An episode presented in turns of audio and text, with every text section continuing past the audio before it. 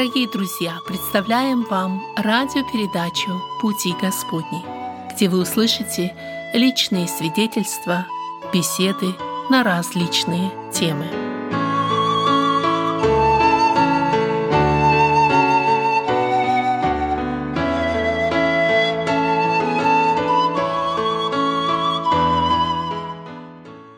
Дорогие друзья, радиослушатели, сердечно приветствуем. Я ведущий Вадим Гетман. Сердечно рад приветствовать всех тех, кто вместе с нами сегодня. На, на протяжении вот уже нескольких передач мы ведем беседы о семье, размышляем о том, что записано в Слове Божьем относительно родителей, о, о детях, об их обязанностях, о дедушках и бабушках. В общем, разные темы затрагиваем вот в этом ракурсе. И сегодня не исключение. Очередная программа из этой серии, посвященная семье.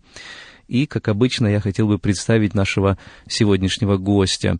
Со мной в студии брат Павел Александрович Чумакин. Добро пожаловать. Добро пожаловать. Доброе утро, дорогие радиослушатели. Я приветствую вас именем Господа. Да, ну или добрый вечер, смотря кто когда нас слушает. А, Павел Александрович, я представлю его вкратце, может быть, кто-то из слушателей его знает, является служителем Церкви евангельских христиан-баптистов, одним из пресвитеров Церкви Спасения в городе Эджвуд. Но я думаю, что он лучше расскажет о своем жизненном пути, а, о том, кто он, откуда он, где родился. Вам слово, Павел Александрович. Вообще-то мои предки — это сибиряки потомственные — но не знают, мой прадед откуда взялся в Сибири, не знают. Но я родился в России, в Челябинской области, Мьявский район, там были золотые прииски. Когда мой отец приехал на золотые прииски туда где-то в 1937 году, и в 1940 году, в конце года, в октябре месяце, я там родился. В 1945 году когда там был ну, военный голод, можно сказать, и за нами приехал дедушка наш и забрал нас, семеро детей, и маму наша, папа был на фронте в то время, в Новосибирскую область, Купинский район, вот там в Купино. И там мы жили, пока вернулся отец с войны в конце 45 -го года, и проживали там до 48 -го года. Когда мой отец вернулся, он стал руководить небольшой общиной, которая была в Купине. И до войны его три раза судили, он сидел три срока за то, что он верующий. И вот когда после войны немножко оттепель, а потом ему сказали, все-таки один там товарищ, хорошо его знакомый, сказал, что Александр, ты уезжай, иначе тебя снова посадят. И он со своим другом запрягли в телеге корову и своим ходом уехали в Казахстан. Это было в конце 48 года. И с 48 года э, в Казахстане, в Павлодаре, я прожил 50 с небольшим лет, откуда и выехал в Америку. Сколько вам было, когда вы переехали в Казахстан? Где-то мне было 8 лет. А вы помните сами этот переезд? Ну, смутно, но помню. Когда мы приехали первый раз, как там в Казахстане была пустыня, степи, песок дует. Ну, потом немножко обжились, Павлодар разросся, и, конечно, сейчас не узнать того времени. Вы воспринимаете, что ваша родина больше Россия, Казахстан или уже Америка? Ну, как-то вроде бы в Казахстане большая часть моей жизни прошла. В Америке, хоть и живу уже 15-й год, но как-то не совсем еще освоился. Вы родились в верующей семье, и ваши родители страдали за веру. Как это повлияло на ваше духовное становление, и как вы сами пришли к вере в Господа? Да, я родился в христианской семье. Родители мои из православия, они где-то в 30-х годах нашли Господа, и отец сразу стал проповедовать практически в том же месяце, в котором покаялся. И видя жизнь моих родителей, это повлияло и на меня. Все наши братья и сестры мои, которых у нас, у меня восемь было, три брата и пять сестер, все они в Господе хотя живых уже шестеро нас осталось, которые все в Америке сейчас. И это повлияло, конечно, на становление на наше, видя э, родителей наших, как они ходят в Господе, как это их влияет на их жизнь, как им радостно, и все мы пошли по следам наших родителей. Все верующие дети, да? Да, все дети верующие. У вас был какой-то момент, когда вы осознали себя грешником, покаялись? э, Да, вот? это было 56-й год. После смерти Сталина как-то немножко вроде бы оттепель была для верующих. У нас в церкви в Павлодаре появилась молодежь, и я во след так где-то в 56 году, в ноябре месяце, я обратился к Господу. В 59-м перед армией принял святое водное крещение, и вот так до сих пор я иду за Господом. Господь также призвал вас на служение. Вы э, и сегодня м, уже в преклонном возрасте занимаетесь пресвитерским служением. А расскажите немного о вот этой дороге служения. Да, когда э, стали, иммиграция пошла в Германию сначала, потом в Америку, и как-то у нас там так получилось, что в 84 году э, у нас разделение немножко в церкви, и мы пошли в отдельную церковь, и там, в отделенной церкви, я не говорю совет церквей, а отдельная совсем была у нас церковь, и там меня рукоположили на служение, это было 84 год, 9 мая.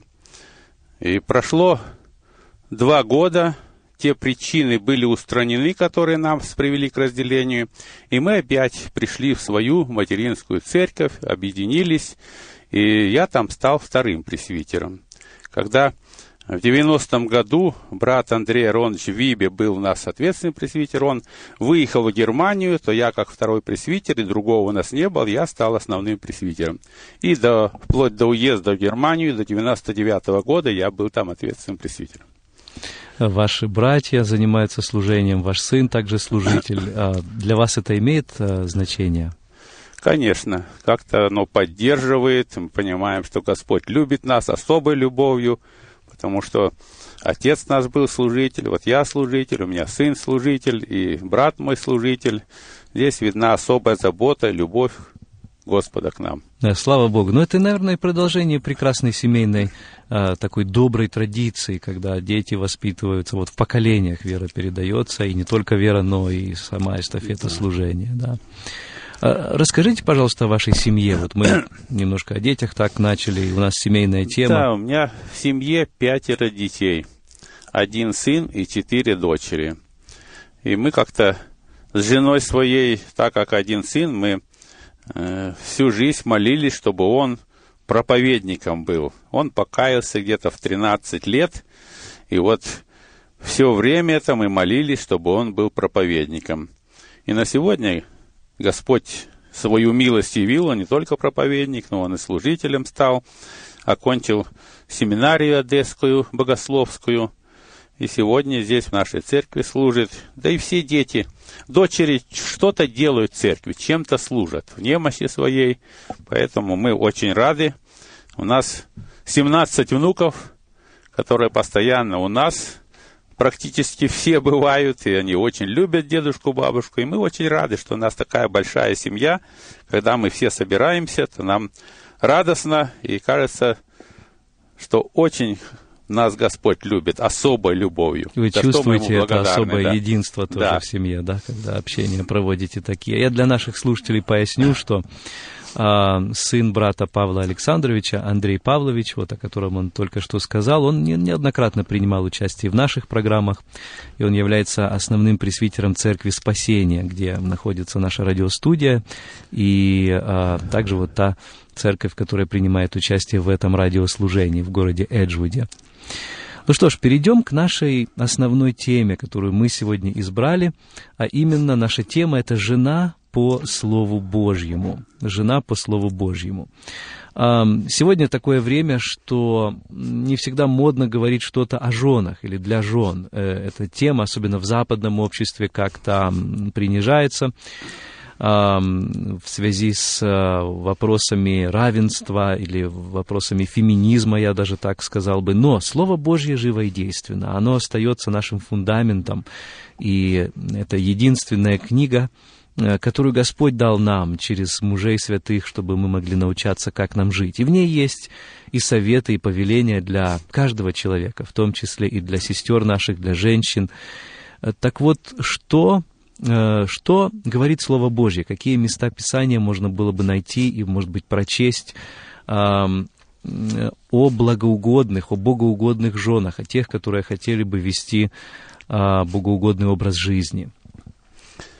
Конечно, жены считаются сонаследниками благодатной жизни, как говорит нам Слово Божие. Если мы все наследники, то жены сонаследники. То есть они постоянно с нами, они постоянно рядом. И Слово Божие никогда не унижает женщин. Они нас, наоборот, возвышают, что если жена достойно вот Слово Божие ходит, то она сонаследница, она имеет очень доброе, хорошее ну, положение пред Господом. Слово Божие говорит от второе послание Коринфянам, 1, 1 глава, 12 стих, такие слова. «В простоте и богоугодной искренности, не по плотской мудрости, но по благодати Божией, чтобы жили в мире». Вот так говорит Слово Божие, чтобы благоугодной. И пример нам ну, очень добрый, хороший, это э, Сара, вот, ветхозаветний праведник был Авраам и его жена Сара. Она вот поминовалась Господу во всем, и значит и мужу своему.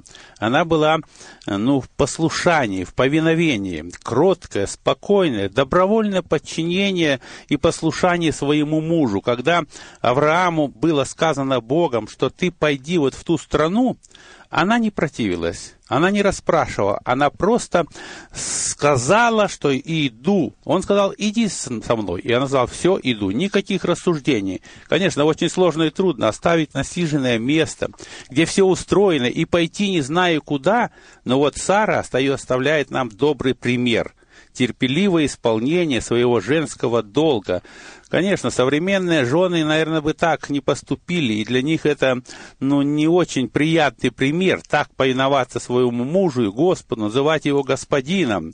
Но это закономерность. Насколько жена подчинена, подчиняется Богу, настолько она и послушна мужу. Вот это нам говорит пример добрый, чтобы жены наши были богоугодной жизни, проводили свою так жизнь.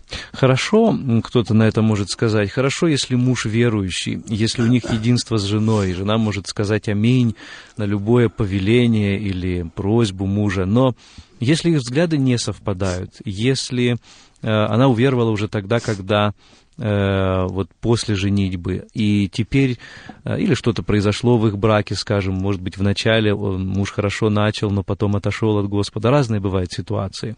Что бы посоветовали тем женам, которые ну, видят, что их взгляды на жизнь, на веру не совпадают с тем, что им говорят их мужья? Конечно, это вопрос другой уже, сложнее такой жене, но все-таки Слово Божие говорит нам, что таковы, таковые жены должны э, исполнять Слово Божие, ходить и слушать, исполнять Его заповеди. Потому что даже если муж и не служит Господу, то жена должна служить и молиться за своего мужа, добрым поведением, своей жизнью, ну как бы ходить в страхе Божьем, и чтобы муж вот видя ее такое поведение, он мог обратиться опять. Не словами только, не криком, не доказыванием, не отстаивая свою правоту. А, как у нас один говорил брат, то если мы говорили мужу, и он не слушался, тогда теперь ты говори не мужу, а Боге о муже, то есть больше молитв. И искренняя, сердечная, вот такая жизнь тихая, безмятежная, но послушание. Конечно, до того момента, если муж склоняет к греху.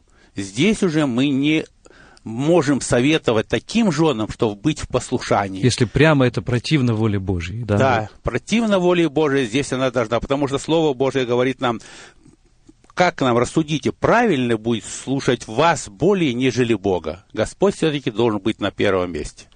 Вы сказали о том, что в жене должен проявляться страх Божий. Это то понятие, которое сегодня, наверное, нуждается в особом пояснении. Особенно, что значит это в, в характере жены, как он может проявляться. Да, вот апостол Петр об этом хорошо говорит в первой главе, седьмом стихе.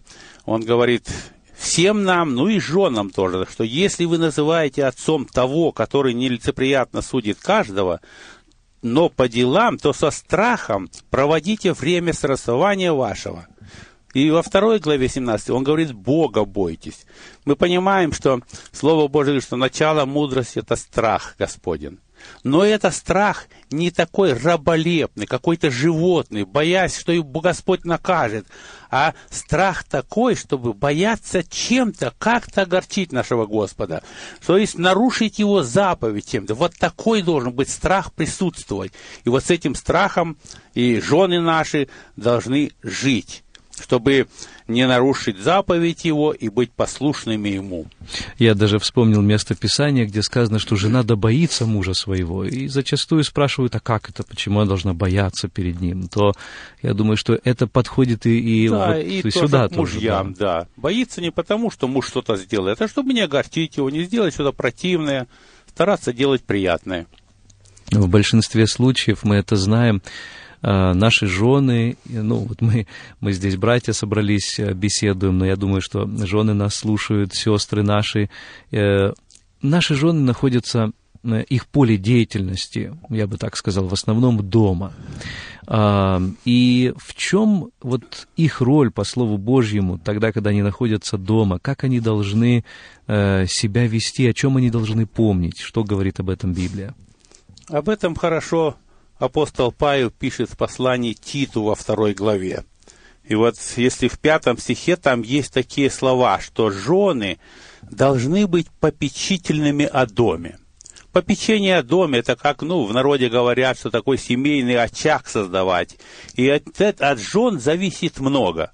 Уют, чтобы тянуло детей, мужа, чтобы тянуло домой, чтобы они стремились туда, потому что дом – это место, где особо, ну, как бы в лучших э, выражается чувство вот между мужем и женой. Это учит, направляет детей, являя пример вот, чтобы жена, то есть мать, она являла собой пример.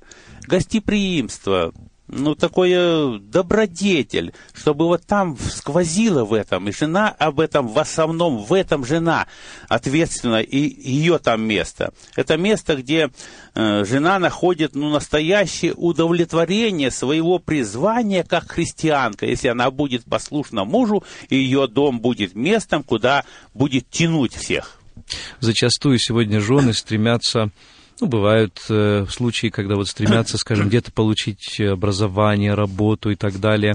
Ну, я думаю, в целом Слово Божье не, не, не против этого. Вот вспомню 31 глава книга притчи. Вот она рано встает, и у нее торговля идет, она такая деятельная сама по себе.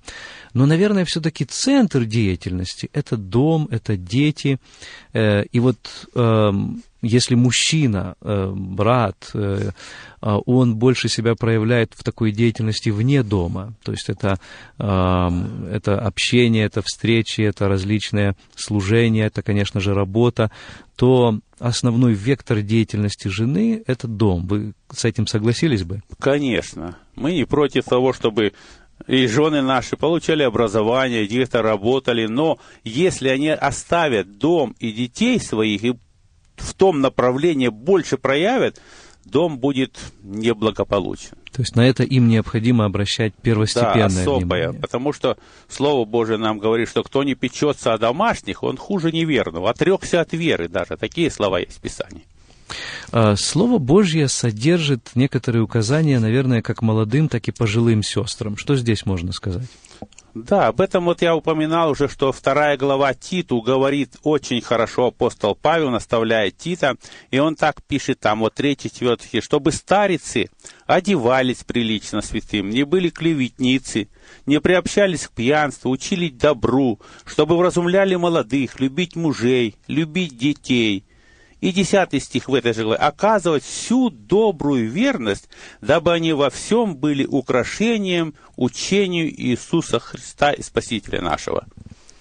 Украшение. Ну, кто-то скажет, украшение я люблю, да?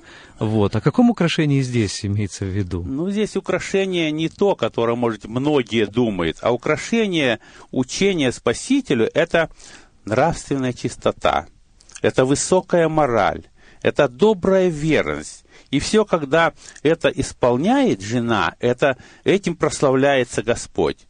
Для современного человека как-то, может быть, оно не совсем понятно и приятно. Ну, нужно показать себя, выдать себя, как говорится, в лучшем свете. Но так нам не говорит Слово Божие. Вот именно внутренняя красота, внешнее оно не всегда приятный, а вот внутренняя красота, и Господь обязательно это оценит скажем так, внешнее второстепенно. Мы не говорим, что оно вовсе да, не нужно. Да, вот, но если человек э, внутренне не преображается в Иисуса Христа, не имеет этой внутренней красоты, то грош цена той внешней красоте, да, благолепию. Мы не говорим, что женщина не должна следить за собой. Это на своем месте. Но не чрезмерно, но не первостепенно. А вы, когда читали место Священного Писания, там упоминается о том, э, чтобы жены любили детей, любили мужей. Но кажется, что это так естественно. То есть, э, вроде бы они-то этим и заняты, да, вот материнское чувство, чувство любви к мужу. Почему э, Библия подчеркивает это особо?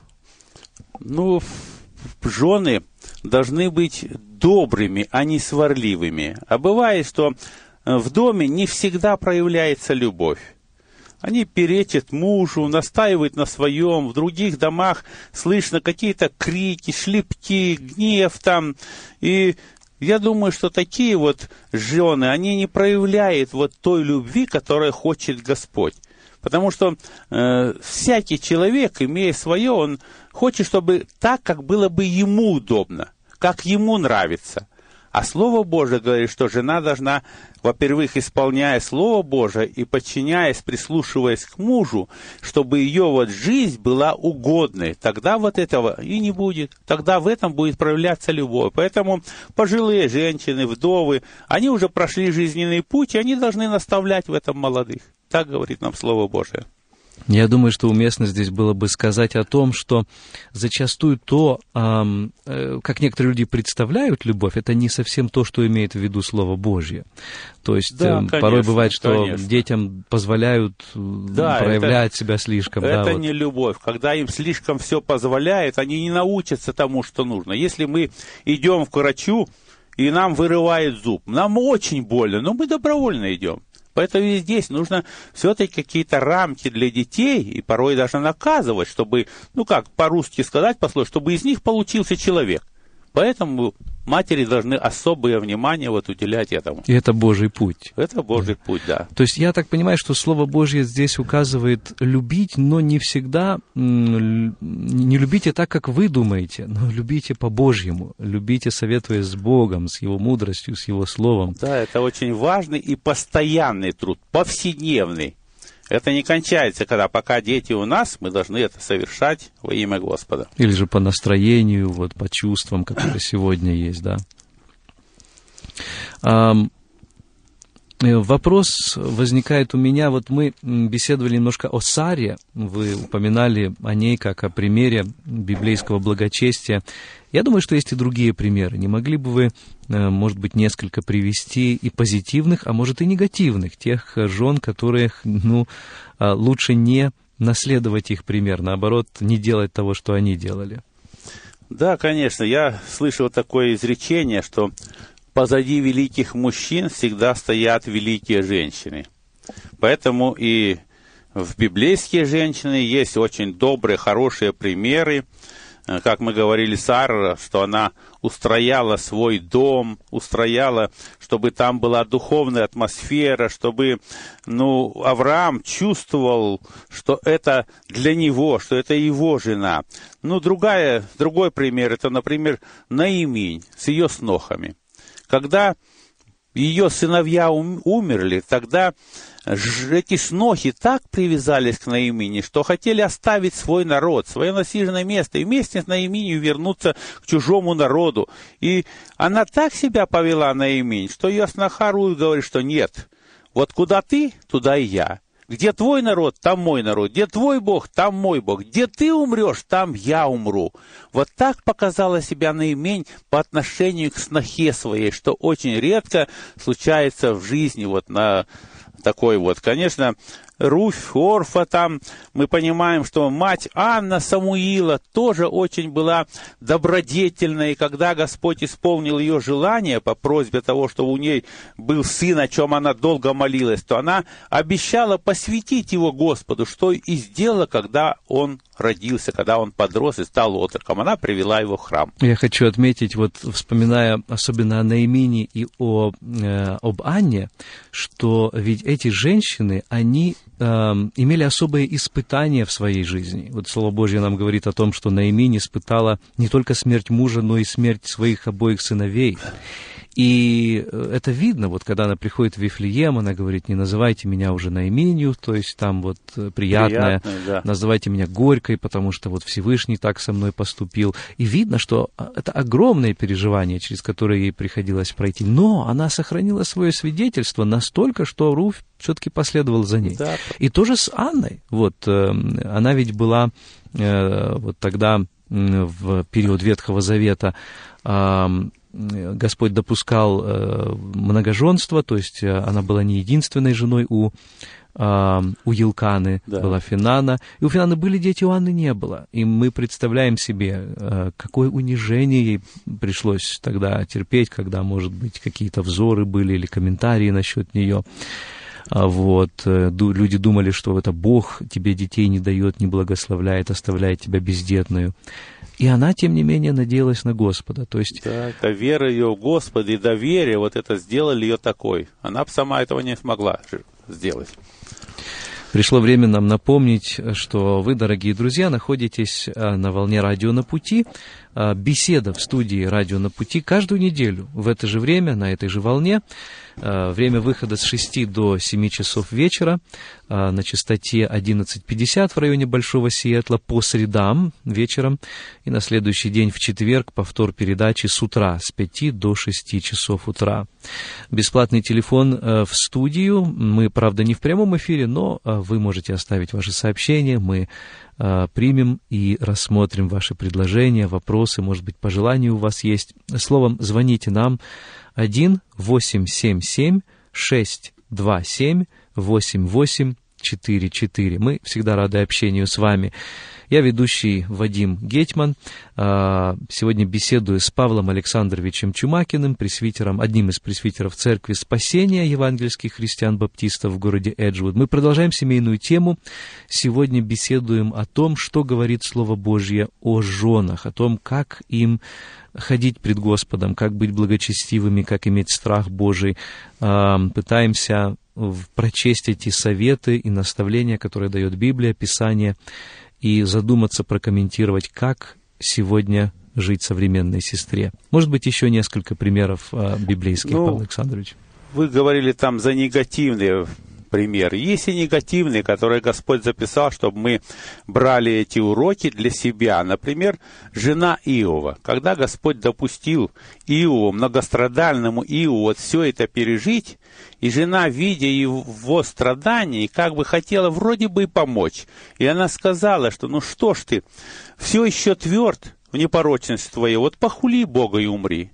Ну, может, ей жалко стало? Вот она ну, видела, вот как он страдает. Жалко, ну, это понятно, но ведь воля Божия была не в том. Если, видя, что он тверд в своем служении Господу, ей надо было как-то его ободрять, поддерживать, быть рядом. А она такое выразила, что он сказал, что ты одна из безумных.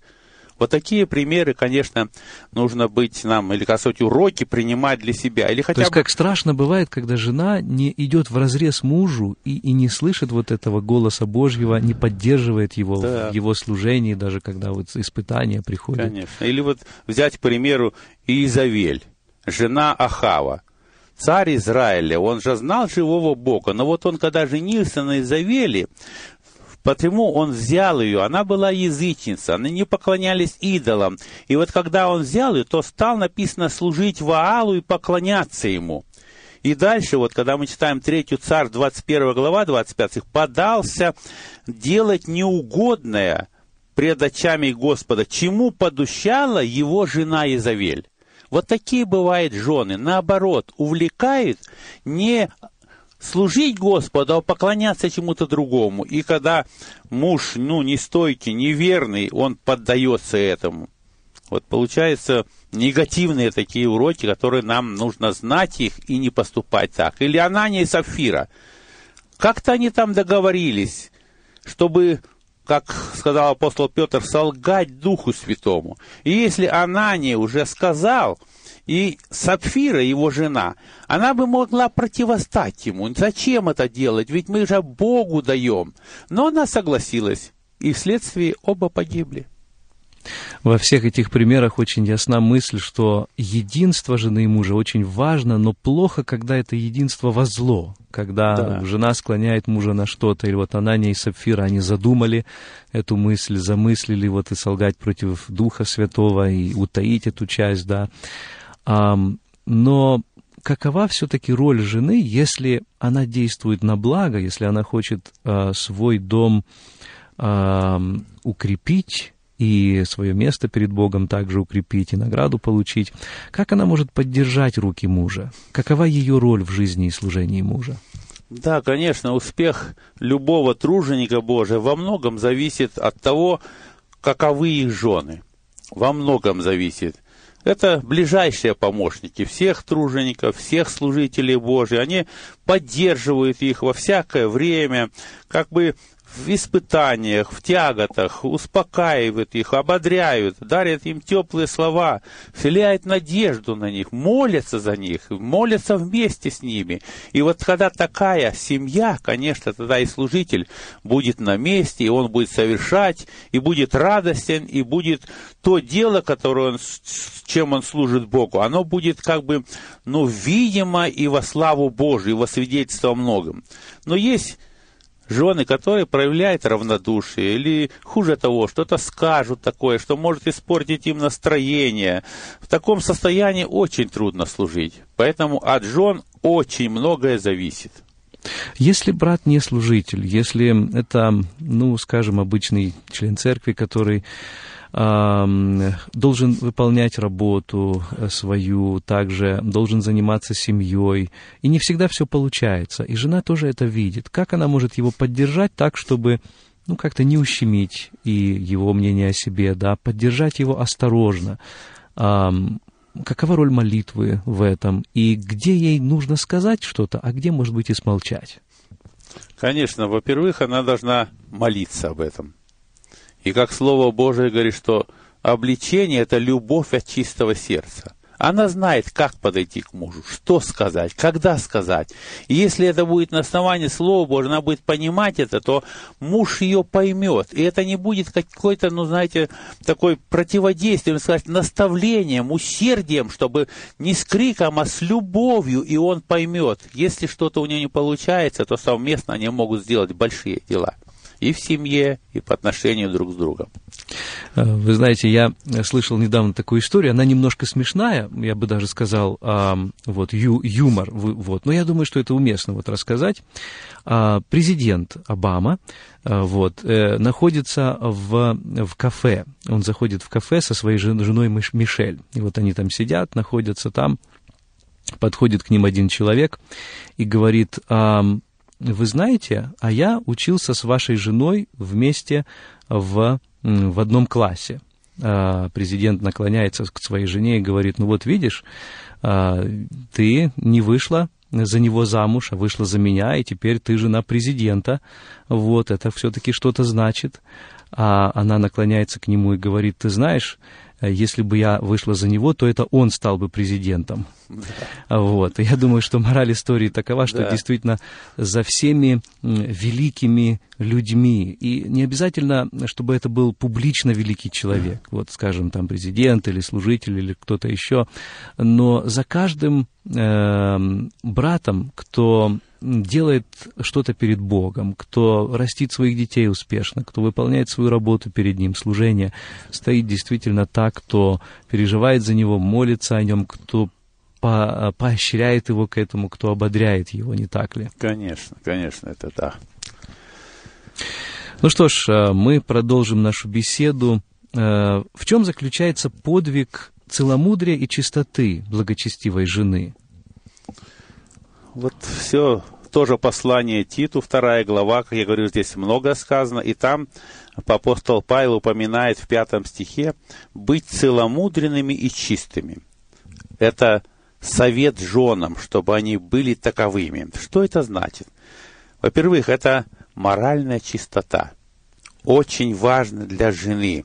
Верность в браке – очень важно. Здоровое чувство стыда, вот, ну, в словах, в поступках, во внешнем виде. Вот это все с собой заключает целомудрие и чистота. Когда женщины избегают того, что, ну, можно сказать, что вызывает у противоположного пола какие-то различные пожелания – вот этого нужно страшиться, бояться, и разумная жена, она вот будет бояться этого, она не будет этого допускать. Апостол Петр вот в своем послании, в первом, вот в первой, в третьей главе, вот очень хорошо пишет, но если даже с третьего стиха прочитать такие слова – да будет украшение вашим не внешнее плетение волос, не золотые уборы или нарядность в одежде, но сокровенность сердца человек в нетленной красоте кроткого и молчаливого духа, что драгоценно пред Богом. Так некогда и святые жены, уповавшие на Бога, украшали себя, повинуясь своим мужьям. Вот это совет апостола Павла, и Тит вот опять в пятом стихе говорит, что быть добрыми, вот показать вот этот образец, это очень важно. Вот это все в совокупности и является целомудрием чистоты, что библейские жены или наши жены, жены служителей, да и все христианки, они должны понимать это и стараться вот это притворить в своей жизни. Э, считается почему-то, что основные нарушители супружеской верности э, в этом вопросе это мужчины. Но я думаю, что дьявол здесь приготовил множество ловушек также и для женщин. И они, наши сестры, тоже должны быть особо внимательными, потому что э, в особенности э, та одежда и то, как они себя ведут, как, какими образом они представляют себя, это действительно может повлиять на их восприятие противоположным полом. Конечно, вот макияж, разные украшения, вот это я как-то говорил сестрам, когда сестры наши пытаются что-то себя приукрасить чрезмерно, я спрашиваю, зачем это делается? Если для мужа, муж и так знает нас, муж свою жену знает, и не покрашенный, без макияжа, и без украшений.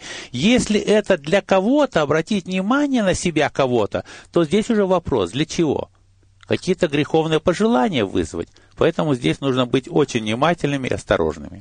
Я думаю, что мы, как христиане, должны помнить, что один из способов нашего свидетельства – это в том числе и форма нашей одежды. И, наверное, многим из нас еще помнятся те времена, когда христианку можно было узнать даже на улице. И как жаль, что почему-то эти времена отходят уже в прошлое. Да, это было.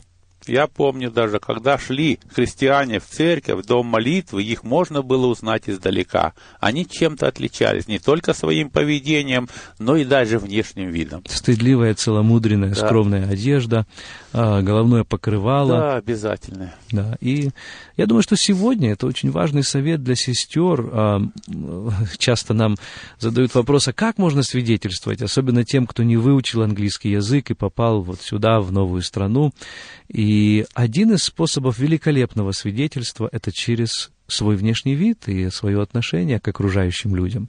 Когда ты не идешь в ногу с этим миром и не делаешь того, что принято здесь, и не идешь за модой, но напротив, идешь наперекор и не боишься этого.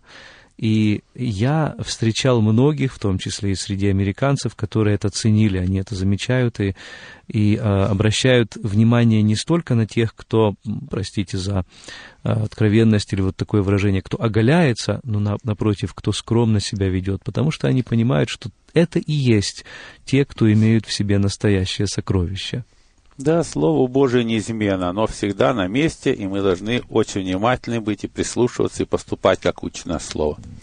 А, Павел Александрович, скажите, как э, жене показывать пример доброты в своих отношениях с мужем и с детьми? Опять, опять я обращаюсь к посланию Титу, вторая глава, там говорит, вот пятый стих, в пятом стихе такие слова, что быть добрыми – и если ниже седьмой стих, то показать образец добрых дел. Это не только э, к мужчинам, к служителям, но и к женщинам, к нашим женам относится. Показать образец добрых дел. То есть правильное отношение между родителями, вот дети очень быстро усваивают. Даже без слов. Они видят это, и так, как они видят, поступали их родители, впоследствии, в дальнейшем, и они будут так поступать.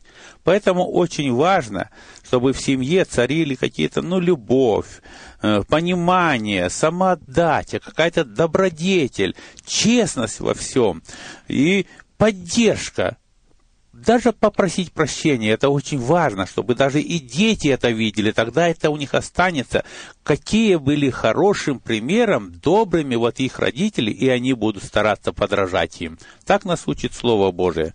Поэтому э, воспитание ребенка, как я читал одну выдержку, что для воспитания ребенка требуется более проникновенное мышление, более глубокая мудрость, чем для управления государством. Вот так нужно понимать это. И, конечно, мужчины обладают в доме как бы властью. Но женщина, она обладает влиянием. И это от жен наших зависит, чтобы влиять на детей, потому что она больше находится с детьми, больше дома, и от нее зависит, какие наши дети вырастут. Вот здесь и проявляется доброта, во свете Слова Божия. Думаю, что все согласятся, что именно от жены зависит этот климат внутренний, внутренняя Да, атмосфера. очень многое И зависит. если она будет доброй, если она будет нежной, она будет располагающей, то а, самые каменные сердца, они растопятся, а, они, они растанут, и ледяные даже, да, сердца. Э, И это касается и мужей, это касается детей, потому что с детьми а, тоже бывает трудно, особенно когда они проходят через ну, подростковый возраст. Вот. И хочется просто пожелать сестрам, чтобы они а, в терпении вот это поприще проходили. У каждого из нас свои испытания. Кто-то их имеет на работе, кто-то в служении, а, кто-то во взаимоотношениях с соседями, может, с ближними своими. И часто жене выпадает иметь эти испытания у себя же в своей семье. Но тогда, когда она несет это молитвенное бремя с упованием на Господа, с э, пониманием того, что это и есть ее сфера служения и призвания, то, несомненно, Господь благословит ее. Да, мать, жена, в основном она формирует вот это с самых первых дней жизни, вот формирует и характер, и поведение вот детей своих с первых дней жизни, потому что отец не всегда бывает, а мать, от нее это многое зависит.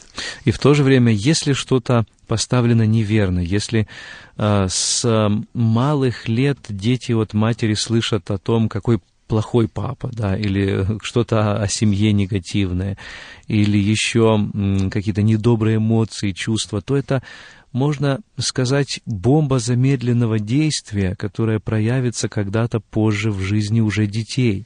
Да, И что может даже- будет исправить Да, даже. и может рикошетом даже, наверное, отдать э, самой матери, самой этой женщине, когда она уже будет в пожилом возрасте, и она будет испытывать на себя тоже вот этот Конечно. негатив, который был Да. тогда заложен. Это очень важно. Да, нужно об этом следить. А, какая награда ожидает жен за послушание и верность Богу, верность мужу, верность своему призванию? Через покорность своим мужьям, как-то жены христианки, ну, мы видим, что они, когда делают это, исполняют в этом направлении Слово Божие, это показывает, что они любят и исполняют Слово Божие, что они любят Господа, что они повинуются Христу, когда они покоряются своим мужьям. Не для того, чтобы показаться, не для того, чтобы как-то, пом- пом- может быть, помо- манипулировать вот мужем, а для того, чтобы исполнить Слово Божие. Этим самым, когда человек это делает, или жена это делает, так определил Бог. Так говорит нам Слово Божие. И если жена будет искренне исполнять от сердца, Господь одобрит это и обязательно наградит ее за это вот исполнение, вот этого направления. Господь обязательно увидит это. Да, и кажется, что мы сегодня, конечно, обращаемся к женам, и мы понимаем, что Слово Божье содержит множество наставлений, также и мужьям, им тоже нужно обязательно выполнять свою роль. Конечно, Но даже если это- это, не так, даже если кто-то из мужей а, где-то не верен, пусть это не смущает а, наших сестер, пусть Господь дарует вам вот э, это сердце, которое приобретает, сердце, которое любит, э, сердце, которое наполняет дом теплотой, радостью, атмосферой любви. Конечно, очень важно. А, в чем различие между мудрой и неразумной женой? как жене проверить себя? Есть ли какой-то тест или вопрос, или э, испытание, самоиспытание, а, мудрая я или неразумная? Ну, об этом сказал Соломон. Очень хорошие слова. Лучше не скажешь. В притчах 14 глава, 1 стих. Такие слова. «Мудрая жена устроит дом свой, а глупая разрушит его своими руками».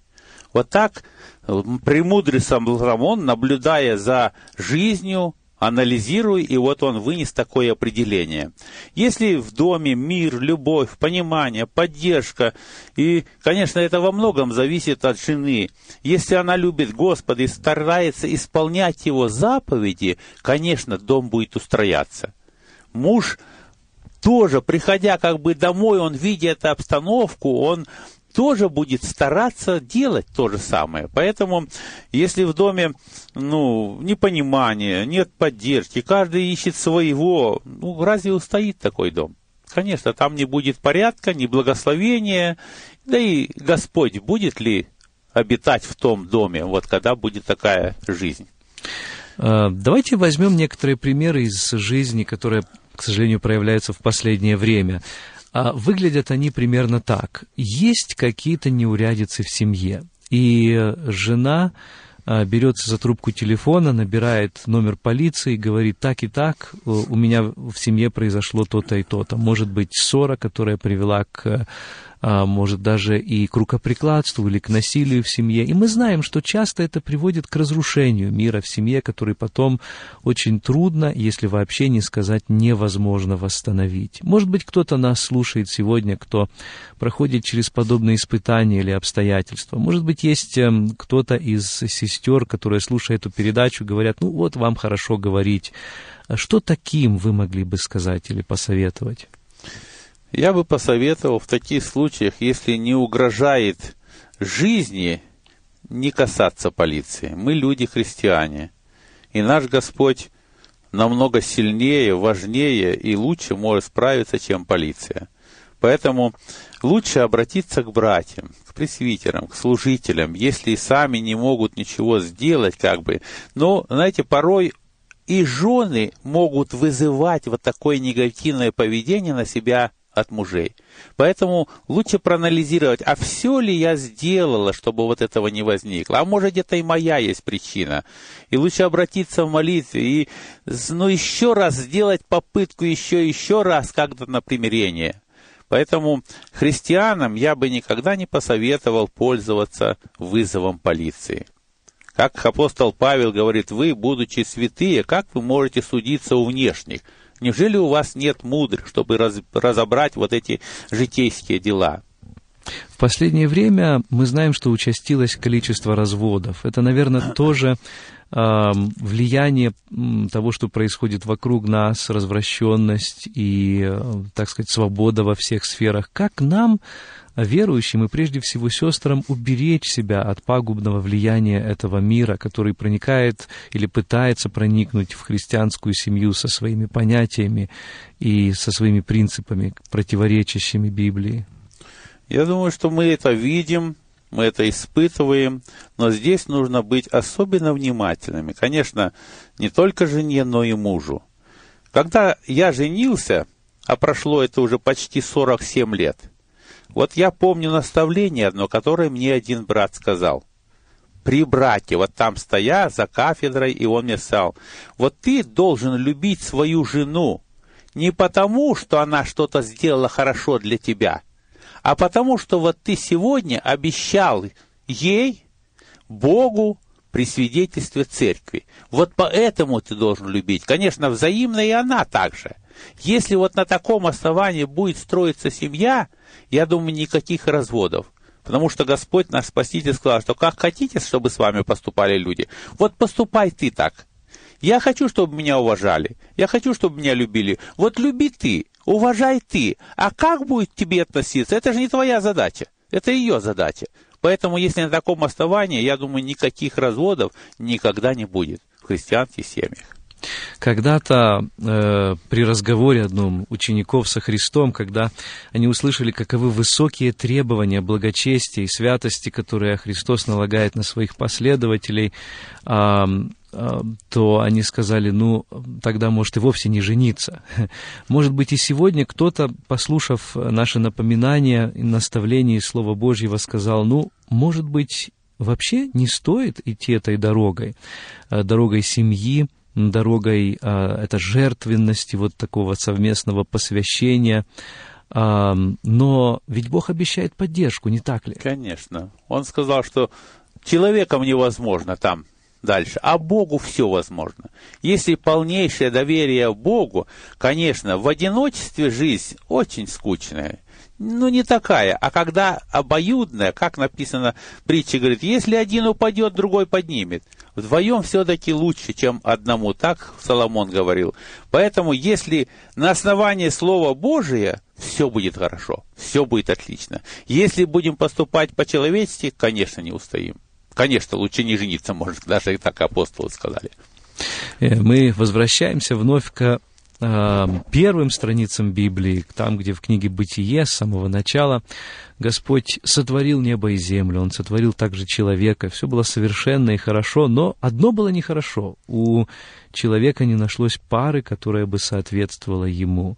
И вот с тех пор Господь ввел этот прекрасный институт семьи, Он создал жену, и я думаю, что каждая а, женщина, каждая сестра может ощущать себя вполне этим самым особым творением Бога, особым подарком Бога для э, человека, который а, сам не смог бы справиться.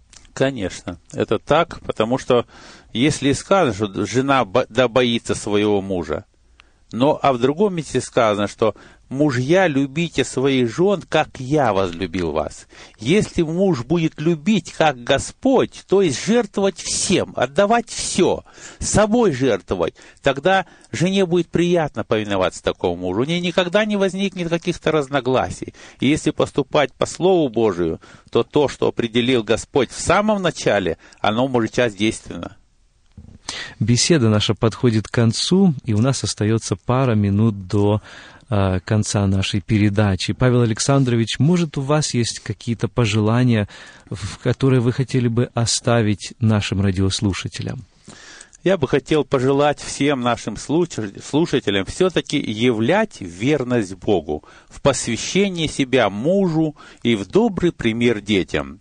Вот используя навыки или дарования, которые Господь дает служение тем, кого Бог поставил на пути вот жены, что это есть главное служение, главное, чтобы показать образец в исполнении воли Божьей.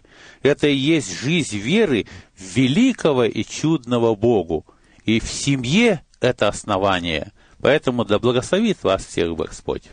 Большое спасибо вам за участие в сегодняшней передаче. Напомню, что сегодня в программе «Беседа в студии «Радио на пути» Участие принимал служитель церкви евангельских христиан-баптистов, церкви спасения, которая находится в городе Эджвуд, брат наш в Господе Павел Александрович Чумакин. Всего доброго, до свидания. Всего доброго, до свидания. Крепких вам семей и Божьего благословения во всем.